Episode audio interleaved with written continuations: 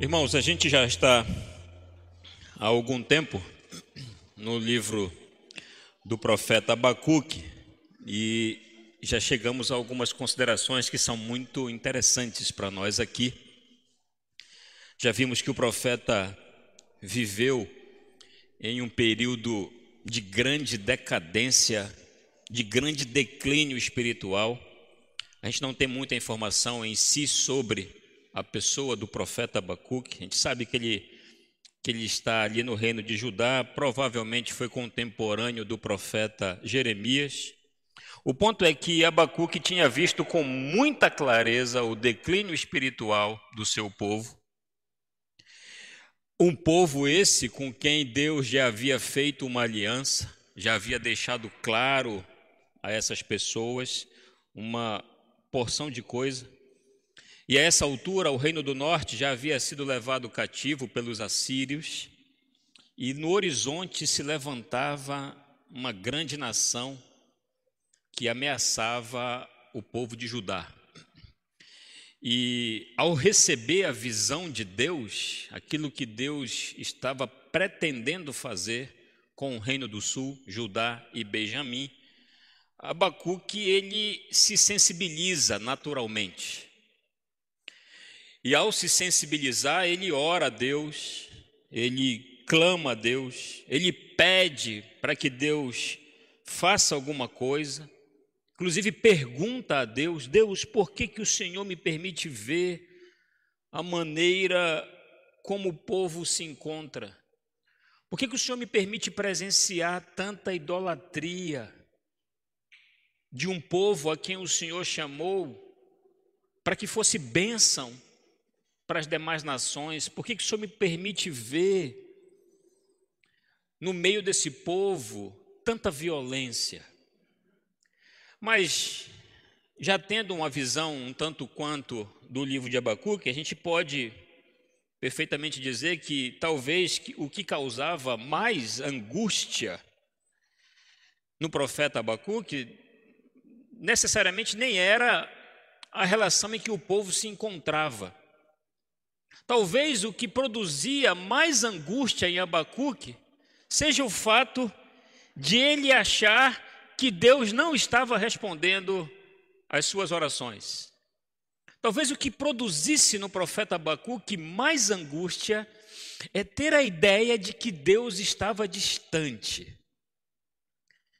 Ouvimos o testemunho da irmã Sandra agora há pouco, fomos grandemente edificados pela fala da irmã e vimos Ouvimos da irmã exatamente isso. É angustiante achar que Deus não responde às nossas orações. Abacuque nos dá uma aula disso, logo nos primeiros versículos, já passamos inclusive por isso. Provavelmente Abacuque estava pedindo em favor do seu povo um avivamento espiritual, naturalmente, como um profeta, um homem de Deus que tem aquela visão de que o povo estava longe de Deus, em declínio espiritual, a palavra de Deus não era mais o guia para aquelas pessoas, a lei de Deus tinha se tornado coisa do passado para aquelas pessoas, não estavam mais interessadas em ouvir a palavra de Deus, muito menos seguir os mandamentos de Deus. Então, aquela visão toda, diante de tudo isso, naturalmente o profeta vai pedir: Senhor, aviva a tua obra no meio desse povo. Restaura essa nação, Senhor. Restaura essas pessoas porque ele já havia presenciado esse agir de Deus em outros momentos. Porque não é a primeira vez que, Israel se afasta do Senhor. Não é o primeiro episódio que o povo a quem Deus chamou para ser um povo de propriedade exclusiva se desvia das orientações de Deus, dos caminhos de Deus. E durante alguns períodos da história, Deus levantava reis, Deus levantava juízes que produziam uma reforma no meio do povo e o povo novamente se voltava para Deus. Era isso que Abacuque esperava ver. Era isso que Abacuque desejava.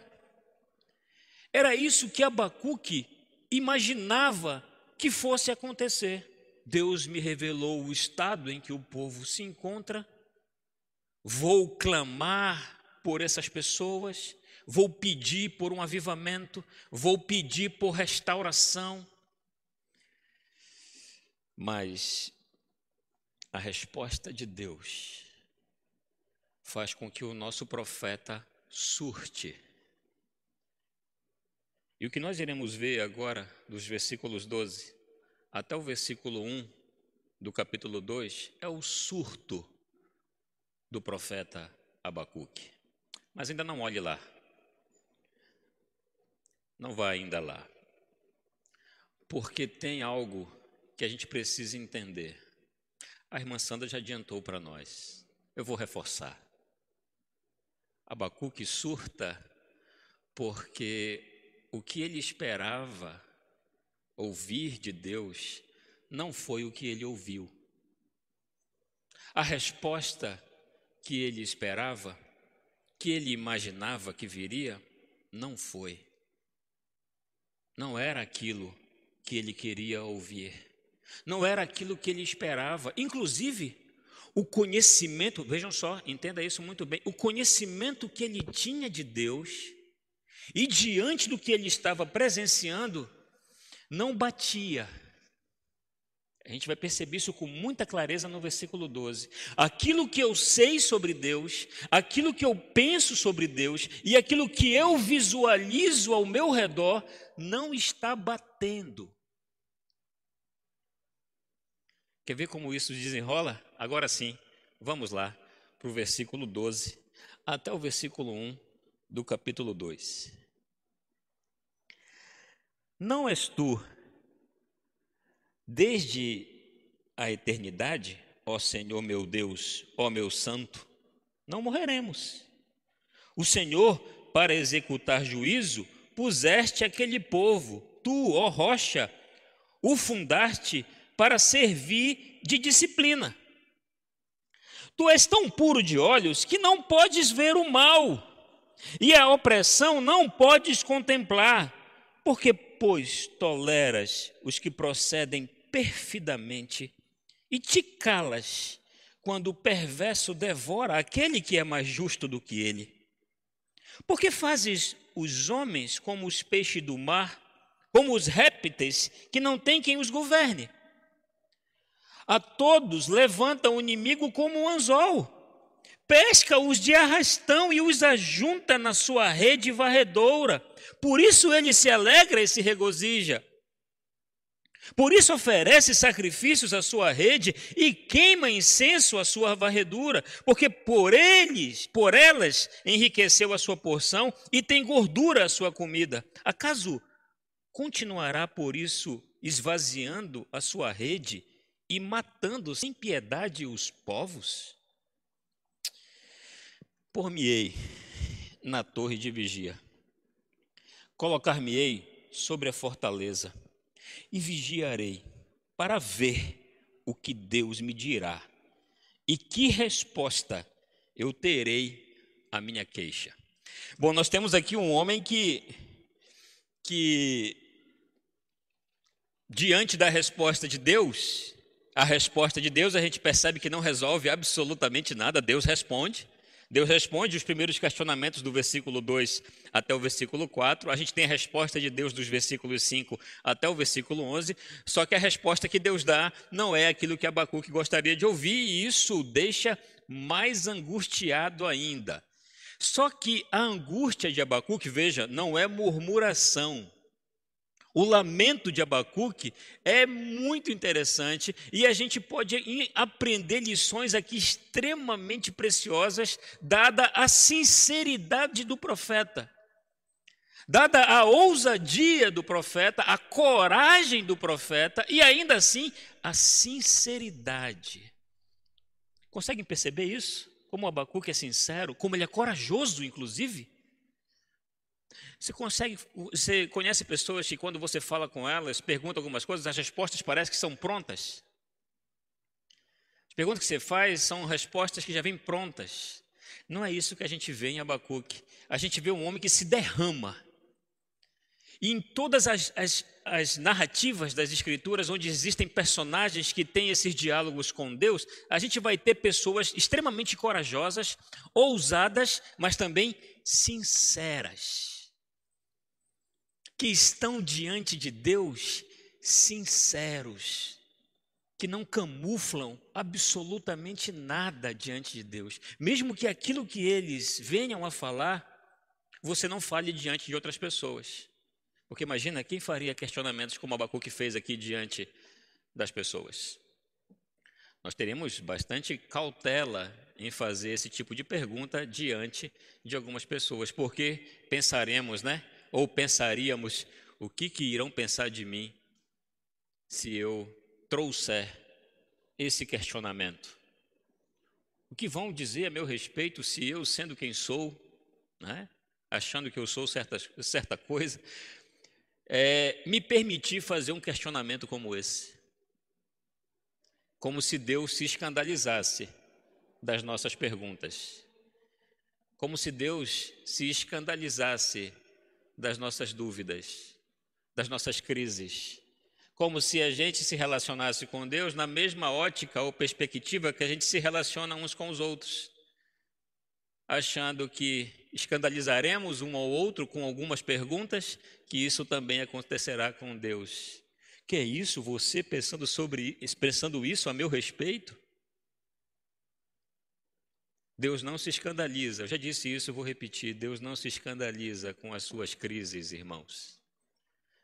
Deus é um Deus pessoal. Deus é um Deus que trata conosco no mais profundo do nosso ser se liberte desse pensamento religioso que faz você tratar Deus como coisa e não como pessoa. Se liberte disso. Isso te faz mal. Trate Deus como pessoa, não como coisa. Trate Deus como alguém que você se relaciona, não como alguém que está distante de você. Ele é pessoa e entende as suas crises, as suas angústias, a sua luta. Estamos de um, diante de um homem que representa isso para nós na prática. Um profeta que já havia tido experiências profundas com Deus, mas olha o que está diante de nós aqui: um homem desarmado da sua religiosidade, um homem desnudo de toda aquela forma de toda aquela liturgia, é só Ele e Deus. Só Ele e Deus. E aqui nós temos esse relato desse diálogo. E como ele começa no versículo 12, é muito interessante. A gente pode dar duas interpretações, ou então duas ênfases para o versículo 12. O que eu gostaria de, de enfatizar aqui é que parece que no versículo 12, Abacuque ele vai tecer argumentos, ou ele vai criar argumentos para dizer: Deus, aquilo que eu sei sobre o Senhor, a compreensão que eu tenho sobre o Senhor e as informações que eu tenho sobre o Senhor me levam a, a pensar e acreditar que o Senhor não pode e não deve agir da maneira como o Senhor pretende. As informações que eu tenho ao seu respeito e com aquilo que eu estou vendo diante dos meus olhos, faz com que alguma coisa esteja errada. Porque aquilo que eu sei sobre o Senhor e aquilo que eu vejo, aquilo que o Senhor está querendo e que o Senhor está me revelando, não batem. Então, Senhor, o Senhor não pode agir da maneira como o Senhor está pretendendo. Sabe por quê? Primeira coisa, o Senhor é eterno. Ele está dizendo aqui: não és tu desde a eternidade? Vejam os argumentos que ele estabelece, levando em consideração tudo o que ele sabe sobre Deus, para explicar sua realidade e tentar e tentar na sua humanidade, correto, irmãos, tentar na sua humanidade dizer para Deus que não era coerente ele ser quem ele é e aquilo que ele pretendia fazer. Quantos de nós, em alguns momentos de crise, já não fizemos isso? Mas, Senhor, o Senhor não é isso? O Senhor não é aquilo outro? Como o Senhor permite que essas coisas aconteçam? Olha para mim, Senhor, teu filho, servo de Deus, fiel, piedoso, te busco. Por que essas situações? Isso não está distante dos nossos dias, não, irmãos. Isso não está distante da nossa realidade, não, queridos. Olha o homem Abacuque aqui, livre de toda aquela carga religiosa que permite ele se relacionar tão somente entre ele e Deus, onde todas as cortinas caem, onde todas as lentes também caem por terra, e é só o homem, a mulher e Deus. O Senhor é eterno. O Senhor é desde a eternidade. E aí, ele está fazendo, quando ele diz que ele é eterno, ele acaba fazendo um contraste sobre os deuses pagãos, que são injustos, que são imorais. O nosso Deus, porém, é eterno, existe desde a eternidade. E um outro argumento que ele usa é: Tu, ó rocha. Olha o que diz na parte final. O Senhor, para executar juízo, puseste aquele povo, tu, ó rocha. Sabe que isso significa a imutabilidade de Deus. A rocha, essa palavra rocha, ela remete à última oração de Moisés. O cântico de Moisés, no final da sua vida, lá em Deuteronômio capítulo 32, versículo 4, quando ele vai dizer: Eis a rocha. Lembram disso? Está escrito lá, essa figura rocha, ela é usada para descrever a imutabilidade de Deus. Deus não muda. Ele é como uma rocha. Por isso você pode confiar nele. Por isso seus pés estão firmes quando estão na rocha que é o Senhor. Por isso você pode construir a sua casa na rocha que é o Senhor. Ó oh Deus, o Senhor é eterno. O Senhor é imutável. Vejam os argumentos que ele está usando aqui para tentar justificar que Deus não poderia agir da maneira como ele está pretendendo agir. E é muito interessante o homem Abacuque, que lá no versículo 1 ele vai dar para nós uma lição impressionante de como ele era crente. De como ele era um crente.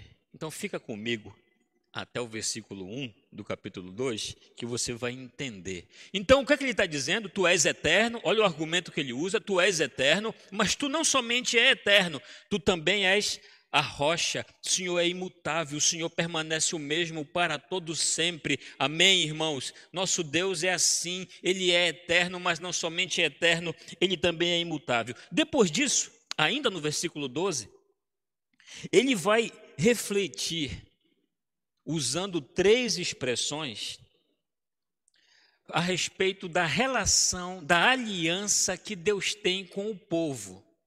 Olha o que ele faz, irmãos, tudo isso no versículo 12. Ele lança a mão de atributos e agora ele vai usar três expressões para falar a respeito da aliança que Deus fez, esse Deus eterno, esse Deus imutável fez com o seu povo. A primeira expressão é o Senhor.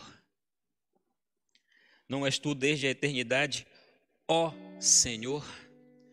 Essa palavra Senhor está em caixa alta aí na sua, na sua Bíblia, não está? Sabe que ele está usando aqui? Está usando o nome pactual de Deus. Lembram disso? Yahweh. Quando Deus se revela para Moisés, que ele diz: O eu sou te enviou grande eu sou, eu sou o que eu sou. Ele está identificando esse Deus com a aliança que ele fez com o seu povo. O grande eu sou. O Senhor é eterno, o Senhor é imutável, o Senhor é o grande eu sou. Está usando o termo pactual pacto que ele faz com o seu povo, a aliança que ele faz com o seu povo. A gente vai ver daqui a pouquinho a respeito dessa aliança. O que mais que ele diz? Qual é a outra expressão que ele usa? O meu Deus, Senhor, meu Deus. Dando aquela ideia para nós que nós temos visto na EBD, nos dez, nos dez mandamentos. Deus não somente existe, mas Ele está entre o seu povo ele é o meu Deus, Ele é o seu Deus, Ele está entre nós. Olha os argumentos que Ele está tentando construir. Vejam, isso é o que ele acredita, e o que ele acredita está em choque com a realidade que está diante dele. Ele não está conseguindo entender como é que um Deus eterno, como é que um Deus imutável, como é que um Deus que faz um pacto com o seu povo, como é que um Deus que é pessoal, particular, meu, que está comigo, que me assiste, vai permitir que tudo isso que ele me revelou vai acontecer. Olha, olha as conclusões que o homem Abacuque está chegando.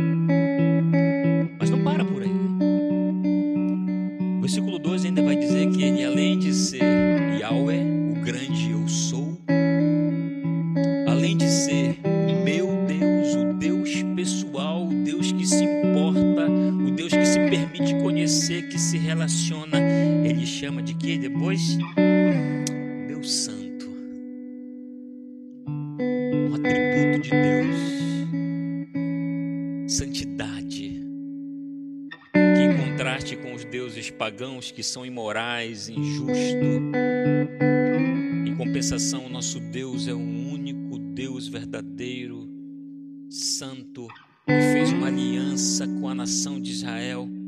Aliança essa que constituiu na escolha de Deus por Abraão e seus descendentes. Deus prometeu a Abraão que ele, ele seria com Abraão e com seus filhos. Deus faria e fez uma aliança com eles. Essa aliança tinha termos, tinha sinais, tinha condições. Nós não podemos perder isso de vista. A aliança que Deus fez com o seu povo tinha termos, A aliança prometia bênçãos, prosperidade, mediante o que? A obediência do seu povo. A aliança também prometia juízo em caso de quê? De desobediência do seu povo a gente vai perceber isso com muita clareza nos escritos que nós temos aqui no Antigo Testamento. Deus havia prometido abençoar o mundo através da nação de Israel. Deus havia prometido que através da nação de Israel a bênção de Deus chegaria para todos os povos da terra. Lamentavelmente, Israel se corrompe, deixa de ser bênção. Lamentavelmente, Israel se afasta de Deus. Lamentavelmente, Israel não cumpre a parte que lhe cabe da aliança que Deus havia feito com seu povo. Lamentavelmente, Israel se afasta voluntariamente, irmãos, das leis de Deus. Israel se afasta dos mandamentos de Deus. Israel esquece aquilo que Deus, o seu Deus, havia estabelecido para eles, o caminho que eles deveriam andar.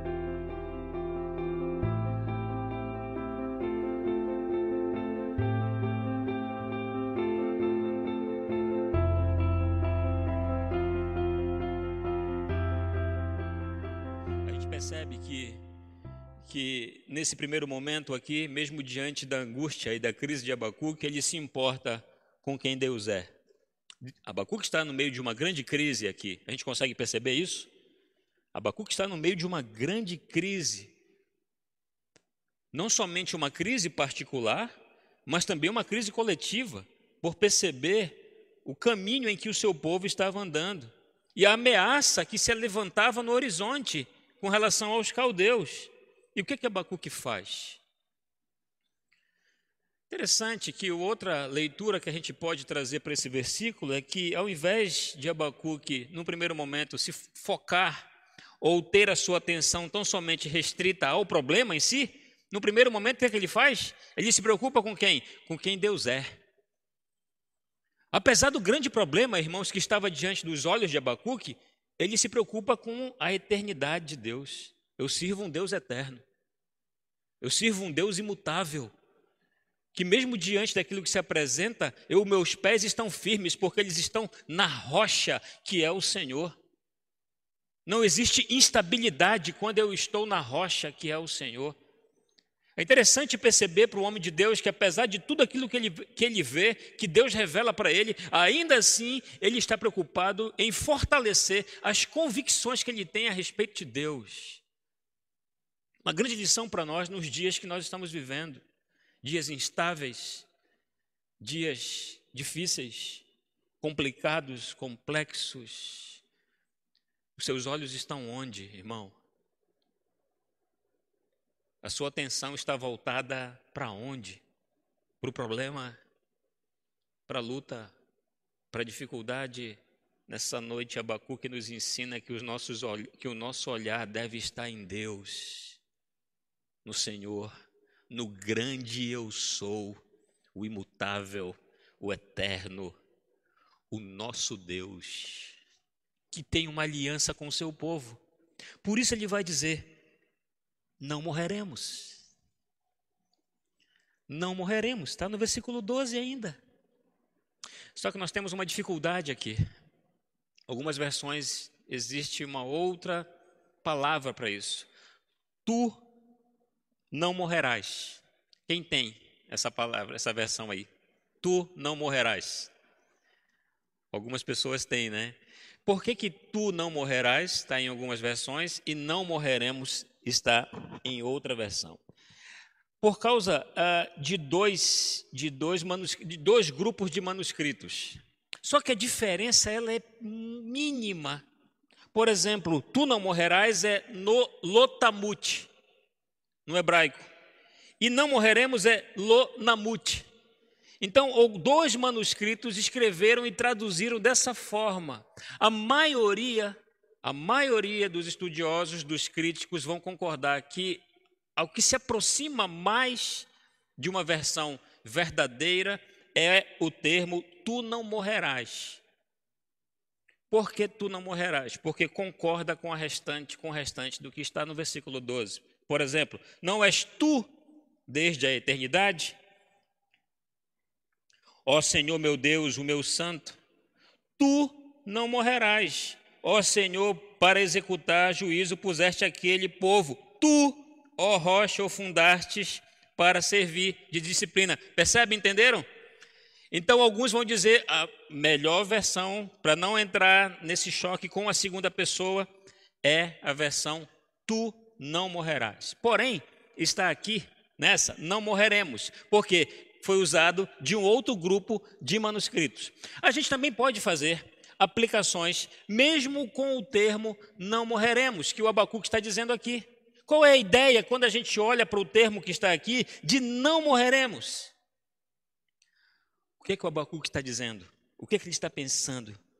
Sim, nós seremos conquistados. Sim, nós seremos vencidos.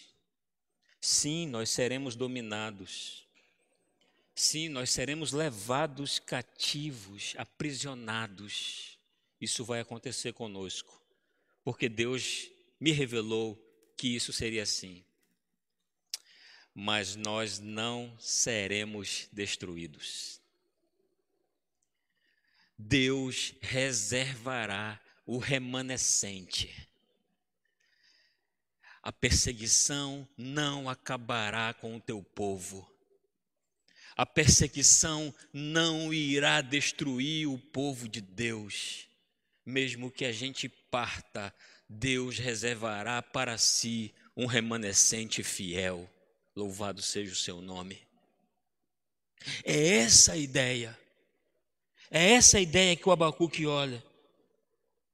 E Deus está levantando os caldeus para juízo das nações, é o que está aqui no versículo 12. O Senhor para executar juízo. Essa ideia de executar juízo é para as nações, para os pagãos, para os incrédulos, para os idólatras, Deus está levantando os caldeus para que eles executem juízo para as nações, para que essas nações se voltem para Deus. E no final, ó rocha, o fundaste para servir de disciplina, aqui é para o seu povo. A disciplina é para o povo. Aqui é para o seu povo. Deus executa juízo com as nações, mas o seu povo ele disciplina. O povo de Israel estava distante de Deus e ele estava usando os caldeus para trazer disciplina para o povo, para que o povo olhasse novamente para Deus e voltasse para Ele, irmãos. A gente não acredita na história tão somente linear. Existe uma discussão muito grande com, entre os historiadores em saber se a história ela é cíclica ou se ela é linear. Para nós, a história é os dois. Ela é linear porque ela tem um início, ela tem um meio e ela caminha para um final. Caminha para um final a história da humanidade, irmãos? Caminha. A história desse mundo caminha para um final? Caminha. E para a igreja, diga-se passagem, é um final feliz. Nós já sabemos o resultado, o final da história. Mas também a história, ela pode ser per perfeitamente cíclica. Quando eu falo cíclica, é com a ideia de que alguns eventos na história se repetem. Se repetem. Em algum momento da história, as linhas se repetem, os eventos se repetem. É por isso que a palavra de Deus ela é atual. Porque o homem é o mesmo. Os eventos promovidos pela humanidade têm a tendência de se repetir. E por isso que Abacuque é perfeitamente atual para os nossos dias. Lógico, dadas as devidas proporções desse contexto, mas o contexto de Abacuque não se assemelha ao nosso. Você acha que essa pandemia, que é global, que é mundial, Deus também não quer tratar com o seu povo, irmãos? Engana-se você,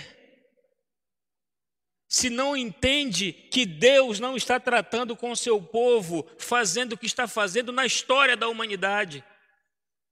O problema não é, não é local, irmãos. O, pro, o problema não é geográfico, o problema não é paroquial, o problema é no mundo inteiro. Quem poderia fazer isso? Quem poderia parar o mundo? Deus, o eu sou, o grande eu sou. Com que propósito? Para executar juízo nas nações e disciplinar o seu povo. É a mesma ideia, é a mesma proposta, a mesma.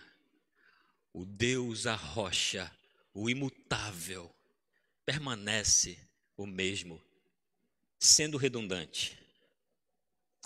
Agora, a gente pode ir para o versículo 13 em diante. Depois que ele se preocupa com quem Deus é, Deus eterno, imutável, o grande eu sou, meu Deus, o santo. Olha o que ele vai dizer no versículo 13. Tu és tão. Olha, ele continua no argumento. Ele continua no argumento dele. Senhor, tu és tão puro de olhos que não podes ver o mal e a opressão não podes contemplar. Porque, pois, toleras os que procedem perfidamente e te calas na compreensão de Abacuque, quando o perverso devora aquele que é mais justo do que ele. O que ele está pensando? Quem é o perverso aqui? Os caldeus. E quem é o mais justo que o perverso? O próprio povo. A, a própria nação de Israel, Judá. Como é que o Senhor vai permitir que. Está certo que o nosso povo não anda tão bem das pernas assim, como deveria. Mas afinal, mas Senhor, os caldeus são muito piores do que nós. Está certo que a gente está distante, está tá certo que a gente abandonou a tua palavra, está certo que a gente se afastou dos mandamentos, mas esse povo, Senhor, ele é muito pior do que nós. E o Senhor, sendo tão puro de olhos, como permite que essas coisas aconteçam. E mais uma vez aquele dilema da Teodiceia, a relação com o mal. A gente não vai entrar nessa questão do mal agora, porque é bem mais complexa. Mas o que eu posso dizer aos irmãos, Deus não é o autor do mal. Deus não é o autor da origem do mal. Não foi Deus que originou o mal. O mal acontece, e quando eu falo mal, aí alguns vão usar, é, mas é aquele texto de Isaías que diz que Deus criou o mal. Alguns vão dizer, tem esse texto em Isaías. O mal ali, irmãos, não é mal moral, não é mal pecado, é mal catástrofe, mal calamidade, mal juízo, a mesma coisa. Quem, quem levantou os caldeus? Quem levantou os caldeus? Os próprios caldeus? Não. Foi Deus. É nesse sentido. Deus levantou juízo, perseguição, para disciplinar o seu povo, exercer juízo com as nações. Mal moral, não. Pecado, não. Não foi Deus que criou. Deus não é o autor do mal moral, do mal pecado. Essa é a grande diferença. Então, o Abacuque traz esses, esses argumentos aqui. Por que fazes, versículo 14, por que fazes os homens como os peixes do mar, como os répteis que não têm quem os governe? A todos levanta o inimigo como um anzol. Quem é o inimigo aqui? Nabucodonosor. Olha, olha a figura que ele está traçando, olha a figura que ele está criando aqui. Pesca-os de arrastão e os ajunta na sua rede varredora. Ele está criando uma imagem ou ilustrando aquilo que ele está pensando de uma maneira, numa imagem, numa figura. A gente deve, você deve ter visto já, ou deve ter eh, pensado sobre isso, ou visto alguma figura, alguma reportagem sobre pesca de arrastão. Sabe o que é uma pesca de arrastão?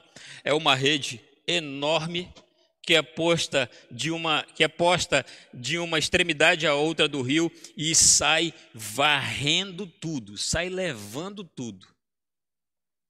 Pega peixe pequeno, peixe grande, pega tudo. Aí está usando exatamente essa figura de que o Nabucodonosor, com seu reino, com seu exército, com os babilônios, os caldeus, eles vão sair varrendo tudo, levando tudo, conquistando tudo. É isso que o Abacuque está vendo, irmãos. E é isso que vai acontecer. E aconteceu. O caos. O que, na, o que Abacuque está narrando é: Senhor, esse pessoal vai entrar no templo e vai acabar com tudo. Vai acabar com, vai acabar com a, com a, com a, com a religião, vai acabar com a liturgia, vai acabar com tudo, vão destruir isso aqui tudo, Senhor. É isso que o Abacuque está vendo, é isso que Deus está mostrando para o Abacuque, irmãos, o caos. Vai acabar a nação, vai acabar o povo, quem não morrer vai ser levado cativo. A cultura, o povo vai se misturar com o povo pagão. É isso que o Senhor vai permitir. Olha a crise que o Abacuque está experimentando. Olha o versículo 16. Aí o Abacuque ele vai usar um outro argumento. Olha, Senhor, olha o que vai acontecer. Eles vão conquistar tudo isso. Eles vão conseguir tudo isso. E sabe o que eles vão fazer? Eles vão oferecer sacrifício ao Deus deles, a Marduk. Eles vão oferecer, eles vão atribuir tudo isso ao Deus deles. Eles vão oferecer sacrifícios, eles vão queimar incenso ao Deus deles. E eles vão atribuir todas essas vitórias não ao Senhor, mas ao Deus deles. O Senhor não está vendo isso? Olha o versículo 16. Por isso, oferece sacrifício à sua rede e queima incenso à sua varredura. Vão atribuir ao Deus deles, ao Deus pagão deles, porque por elas enriqueceu a sua porção e tem gordura a sua comida. Vão atribuir, Senhor, tudo isso não a ti. Vão atribuir aos deuses deles. deuses imorais, injustos, que não se permitem conhecer. É isso mesmo, Senhor. Olha o versículo 17. Acaso continuará, por isso, esvaziando a sua rede e matando sem piedade os povos? Ele vai continuar fazendo isso mesmo, Senhor. As coisas realmente elas irão piorar, Senhor. E aqui fazendo um parêntese. Todos nós aqui temos orado já há mais de um ano sobre esse mal que nos assola. E temos visto as coisas, lamentavelmente, piorar. Piorar. Isso deve nos fazer parar de orar? De maneira nenhuma. De maneira nenhuma. Isso deve nos fazer parar de confiar em Deus, de buscar a Deus? De maneira nenhuma. Abacuque vai nos dar uma lição agora de que sabe o que ele faz quando ele não tem respostas. Talvez você tenha alguns questionamentos diante de Deus, sim ou não? Talvez você tenha algumas boas perguntas para fazer para Deus. E talvez você não tenha resposta. Talvez não tenha resposta para elas. Como eu também não tenho para as minhas. E o que, é que a gente deve fazer então diante disso? Virar as costas para Deus? A Deus o Senhor não diz quem o Senhor não é de fato quem o Senhor diz ser. Existe uma incoerência muito grande entre aquilo que o Senhor diz é e aquilo que eu estou vendo no mundo. Assim sendo, não tenho por que mais confiar e depender do Senhor. É isso que a igreja de Deus faz, é isso que o povo de Deus faz. O que é que você deve fazer quando você não tem respostas para os seus questionamentos? O que é que você tem que fazer quando a crise bate à sua porta? O que é que você tem que fazer quando o sofrimento entra na sua casa sem pedir licença, sem perguntar se pode entrar? O que é que você tem que fazer quando as dúvidas invadem o seu coração? Vai para a torre de vigia, irmão vai para a torre de vigia, irmã. Olha o que o Abacuque faz. Por-me-ei na minha torre de vigia, colocar-me-ei sobre a fortaleza e vigiarei para ver o que Deus me dirá e que resposta eu terei à minha queixa. Então, quando o Abacuque fala que ele se colocará na torre de vigia, a ideia é que eu vou ficar aos teus pés, Senhor, atento, esperando a notícia chegar, esperando a resposta chegar, esperando aquilo que o Senhor vai me responder em relação às minhas queixas, às minhas angústias. Onde é que você está? Em que lugar você está? Você está na torre de vigia? Porque se você está na torre de vigia, Deus vai responder e você não vai perceber. Você não está no lugar onde deve estar. Deus vai falar, você não vai entender. E você vai continuar perguntando: Me responde, Senhor. E Ele vai dizer para você: Estou te falando um tempão, você não está no lugar onde deveria estar. Você desistiu, você desanimou, você me perdeu de vista. Você fez da relação comigo uma mera formalidade pré-requisitos de um culto tão somente religioso. Em outras palavras, diante de mim você não é tão sincero como você deveria ser. Filho, filha, eu conheço seu coração, não tem por que você camuflar absolutamente nada diante de mim. Onde nós estamos, irmãos? Onde a igreja está diante do caos sanitário, político e econômico que nós estamos vivendo? Estamos com os nossos olhos voltados tão somente para os problemas?